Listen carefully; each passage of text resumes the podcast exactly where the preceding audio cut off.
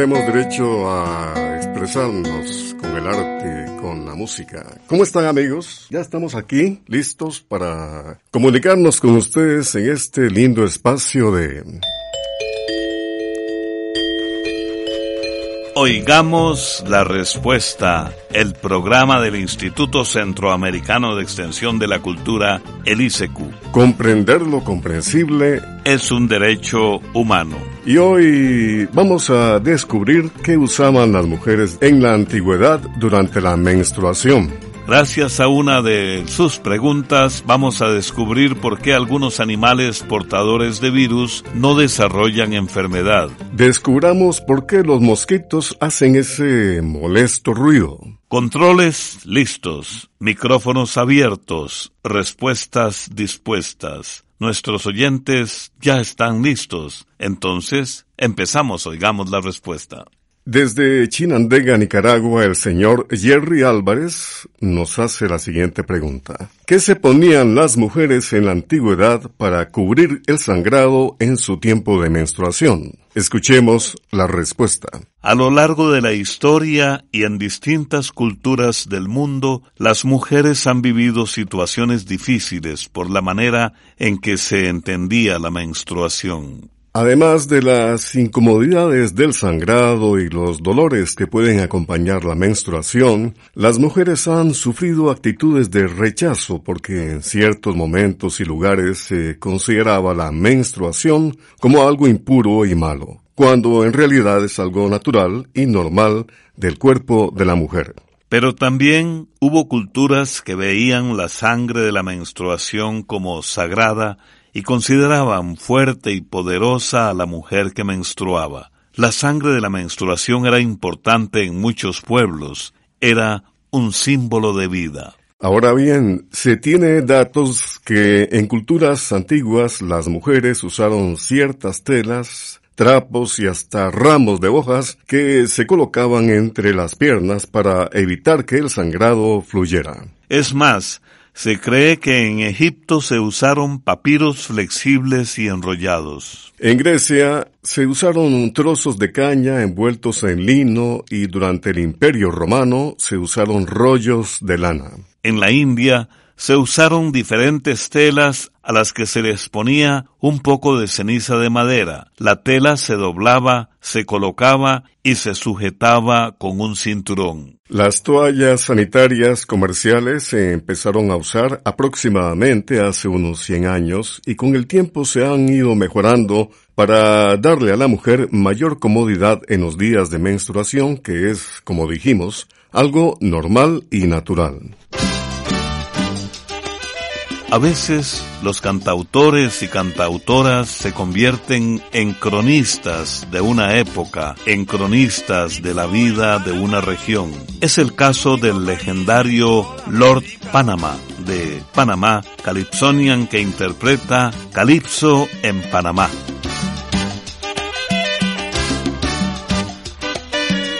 Los antillanos llegaron a Panamá construir un canal.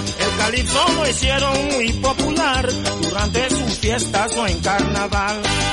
Aquí sus hijos nacieron y muchos se quedaron panameños de nacimiento, igual que el calipso.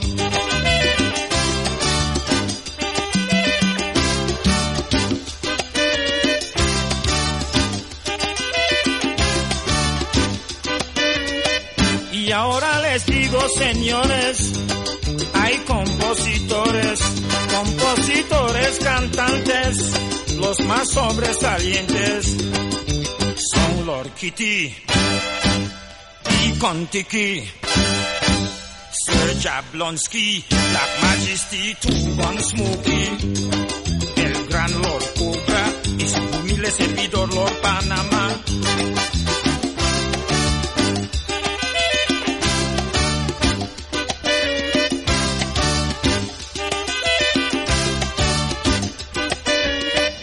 Bastante calipso nacionales, muy sensacionales, calipsos que nacieron aquí y algunos suenan así.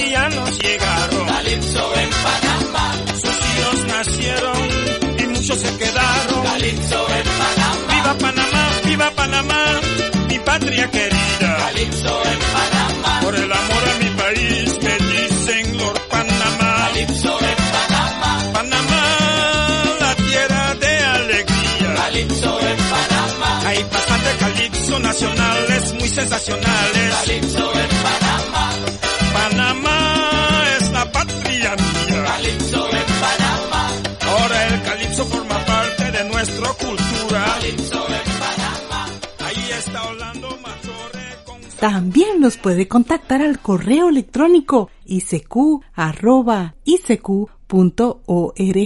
o encuéntrenos en Facebook como Oigamos la Respuesta. La siguiente pregunta nos llegó a través de un correo electrónico de parte de un estimado oyente de Nicaragua. Pregunta, ¿qué hacer cuando al rasurarme me corto accidentalmente? Oigamos la respuesta. Le diremos que el principal peligro es que se infeccione la cortada. Por eso, cuando una persona se va a afeitar, conviene lavarse muy bien las manos y desinfectar con alcohol aquellas herramientas que se vayan a usar, como las cuchillas. Ahora bien, aunque las cortadas al rasurarse suelen ser pequeñas, conviene lavarlas muy bien con agua y jabón para eliminar la sangre y cualquier suciedad. Después, puede pasar por la herida un poquito de agua de alumbre o bien un algodón mojado en agua oxigenada. Estos productos, alumbre y agua oxigenada, se consiguen fácilmente en una farmacia. Por otra parte, para evitar heridas al rasurarse, conviene usar cuchillas nuevas y crema de afeitar o jabón para que las cuchillas resbalen fácilmente. Además, si es posible, antes de rasurarse, conviene que la persona se ponga un pañito no tan caliente sobre la barba. Esto tan sencillo debilita los pelillos y ayuda a que el rasurado sea más fácil. Ahora, si ve alguna herida, puede ponerse un pedacito de papel higiénico hasta que la sangre deje de salir. Pero esto es un poco lento. Entonces puede ponerse hielo, así las venitas se contraen y la sangre puede dejar de salir más rápido. También puede ponerse un poquito de protector o bálsamo labial o un poquito de vaselina. Luego debe lavarse muy bien la herida. Por último, le diremos que hay síntomas que avisan que una herida ya se ha infectado. Se sabe que está infectada si, por ejemplo, se pone colorada, hinchada, caliente y dolorosa. Si a la herida le sale pus o si empieza a tener mal olor, es mejor buscar cuanto antes la ayuda de un médico. ¿Por qué los murciélagos son portadores del COVID-19 y ellos no padecen la epidemia? Es la pregunta de José Coronado Sánchez. Nos contactó a nuestro WhatsApp. Su pregunta es desde Honduras. Escuchemos la respuesta. Los murciélagos son portadores de aproximadamente 130 virus distintos, como el de la rabia. Se dice que pudieron ser portadores también del nuevo coronavirus que causa la enfermedad COVID-19, pero esto todavía está en investigación. Lo interesante es que los murciélagos han desarrollado inmunidad o protección contra estos virus. Entonces, aunque tengan el virus, no llegan a desarrollar la enfermedad. Curiosamente, esto se debe a que cuando vuelan la temperatura de los murciélagos sube como si tuvieran fiebre y el corazón alcanza hasta mil latidos por minuto. Esto les ha ayudado a desarrollar un fuerte sistema inmunológico o de defensas naturales que evita la infección de los virus que portan. Se suele creer que estos animales son responsables de los brotes que causan epidemias y pandemias como la actual. Pero la verdad es que, como le dijimos, esto todavía está en investigación. Además, a menudo se olvida que estos animales cumplen importantes tareas en la naturaleza como esparcir semillas, la polinización de las plantas, para que den frutos y el control natural de plagas de insectos. Por otra parte, los virus, bacterias, parásitos y hongos que pueden tener algunos animales pueden pasar a las personas si hay un mal manejo de estos animales, si se consume agua o alimentos contaminados con las heces de estos animales y también si se come carne cruda o mal cocida de diferentes animales, especialmente de animales silvestres como murciélagos y otros. En muchos países, cuando se tuvo más información sobre este nuevo coronavirus, se empezaron a quemar árboles para acabar con muchos murciélagos, pero esa no es la solución. Los murciélagos son muy importantes para la naturaleza y estas acciones luego nos pueden cobrar factura. El señor Pablo Barreto Pérez nos escucha en Managua, Nicaragua, y a través de un correo electrónico pregunta, en la tragedia que se dio por los incendios en Australia, ¿qué tuvieron que ver los calores que se levantaban del desierto de Australia? ¿Qué factores desataron este llamado mega incendio? Oigamos la respuesta. Las noticias que pudimos observar a inicio del año sobre grandes incendios en Australia fueron realmente lamentables y preocupantes por la gran cantidad de hectáreas quemadas, que fueron unos 180 mil kilómetros cuadrados, como si las llamas hubieran arrasado Nicaragua y Costa Rica juntos. Los científicos opinan que las principales causas de los incendios forestales en Australia tuvieron relación con las consecuencias del calentamiento global.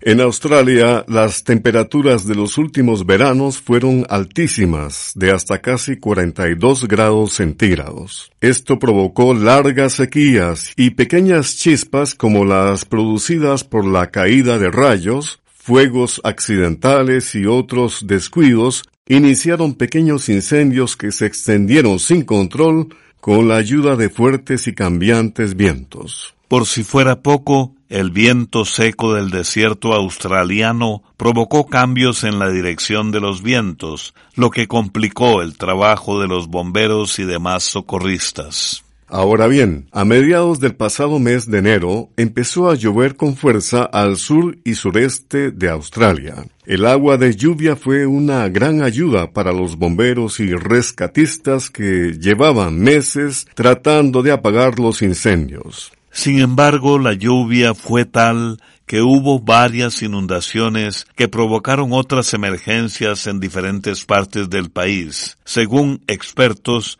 son millones los animales que murieron en esos incendios y muchísimos perdieron los lugares donde vivían a causa de las llamas.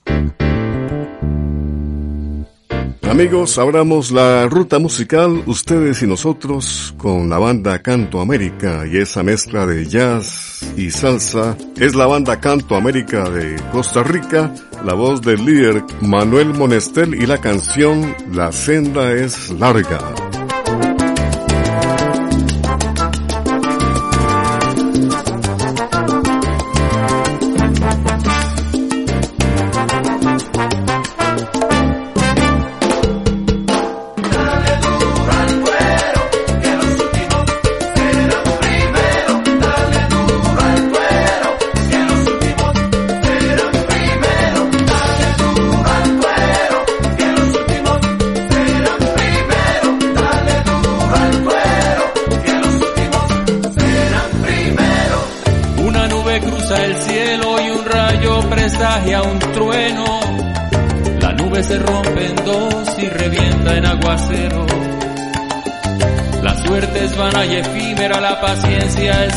Buena.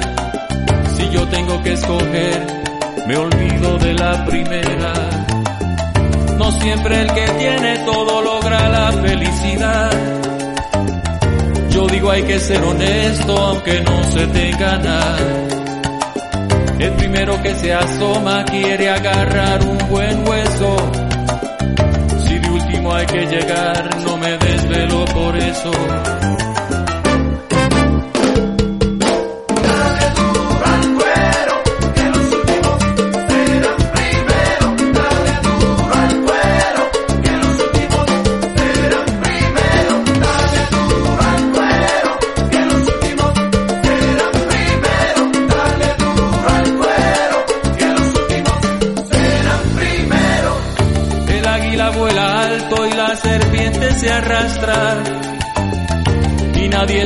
Que nadie, ni por raza ni por casta.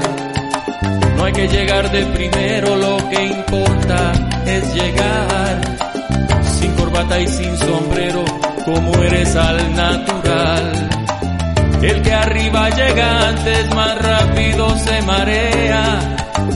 Yo no creo en las alturas, me gusta firme la tierra. La suerte es vana y efímera, la paciencia es cosa buena. Si yo tengo que escoger, me olvido de la primera.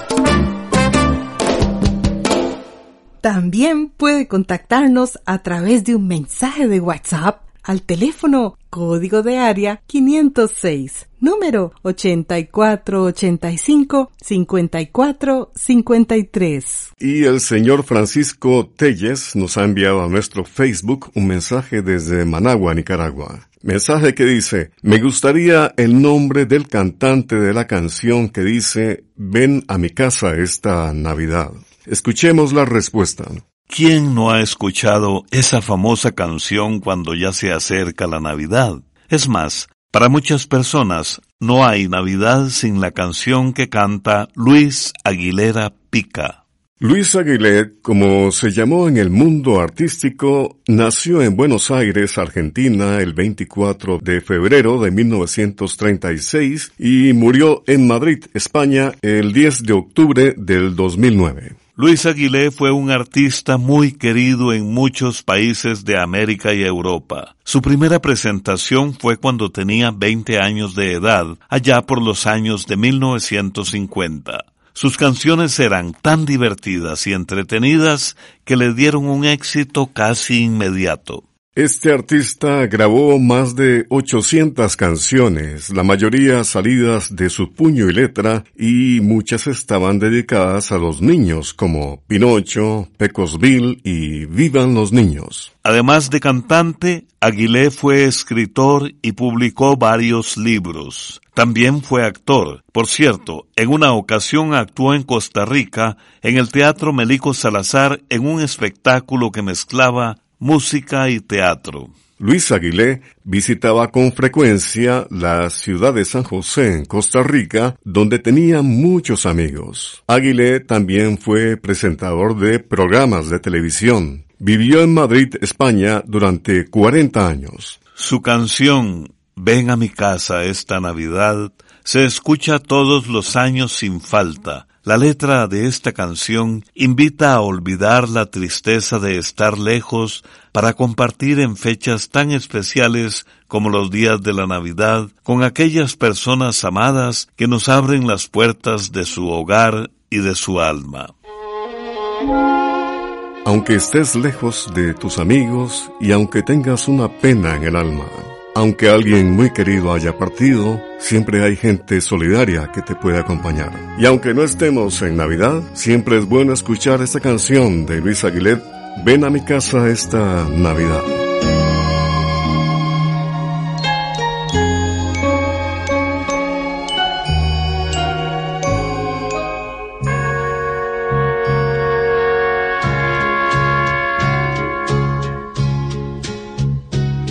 Tú que estás lejos de tus amigos, de tu tierra y de tu hogar,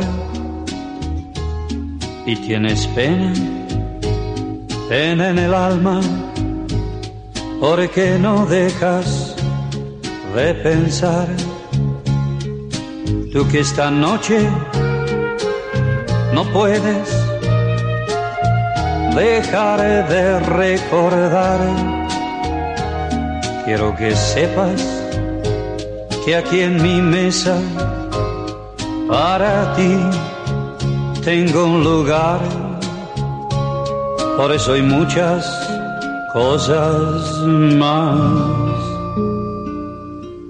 Ven a mi casa esta Navidad por eso hay muchas cosas más. Ven a mi casa esta Navidad. Tú que recuerdas quizá a tu madre o a un hijo que no está. Quiero que sepas que en esta noche él te acompañará. No vayas solo por esas calles queriéndote aturdir. Ven con nosotros y a nuestro lado intenta sonreír. Por eso hay muchas cosas más. Ven a mi casa esta Navidad. Por eso hay muchas cosas más. Ven a mi casa esta Navidad.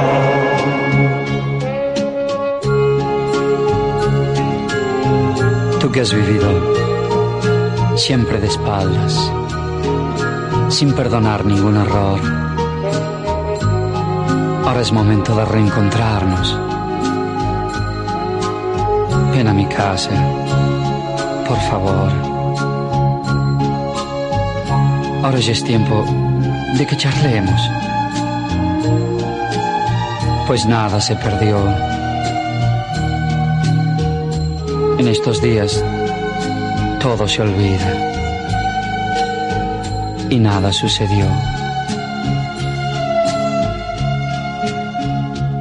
Por eso hay muchas cosas más. Ven a mi casa esta Navidad.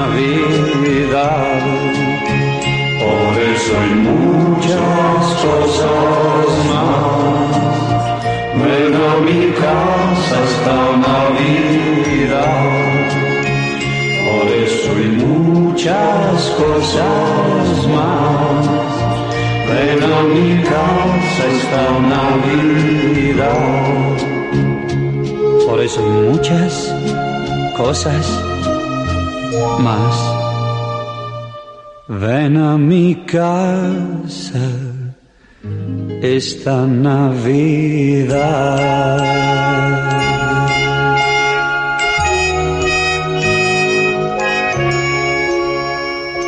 El señor Harold Barberena nos envió a nuestro WhatsApp la siguiente consulta desde la ciudad de Managua, en Nicaragua. ¿Por qué los mosquitos o zancudos silban en las orejas? ¿Acaso tienen ojos? Oigamos la respuesta. Que levante la mano quien no se ha despertado a mitad de la noche por el zumbido de un mosquito o zancudo.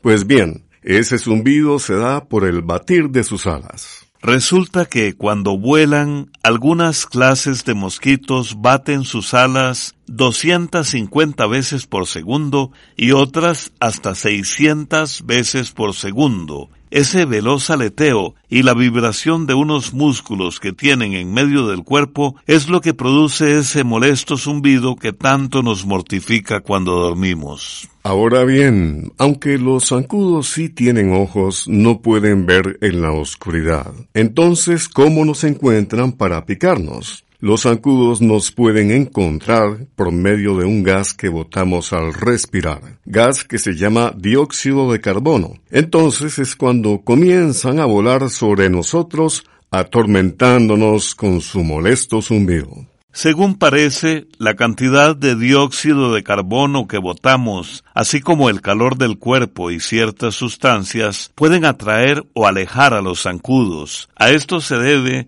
que unas personas sean más perseguidas que otras por estos insectos. Como los seres humanos escuchamos a través del oído, nos parece que los zancudos solo buscan las orejas. Pero no es así porque nos pican en diferentes lugares del cuerpo como las piernas, los brazos y muchos lugares más. Pero lo más curioso es que la hembra es la única que pica, ya que necesita de nuestra sangre para producir sus huevecillos, mientras el macho se alimenta únicamente del néctar de las flores.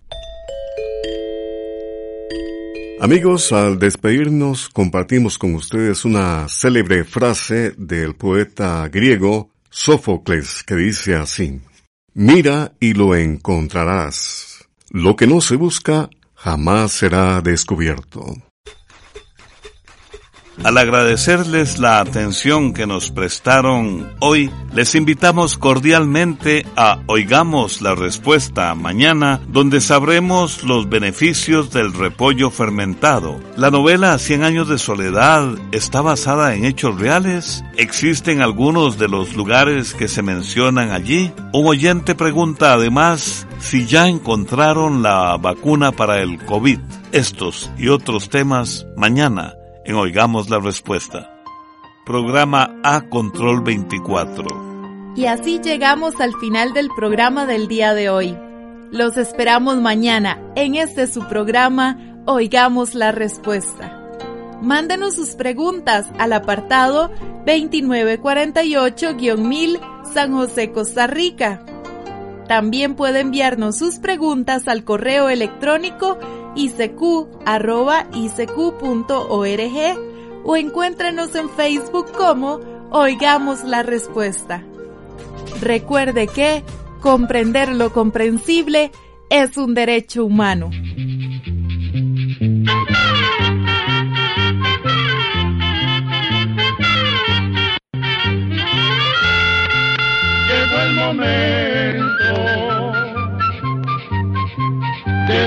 Despedirnos. Se va a la escuela, se va cantando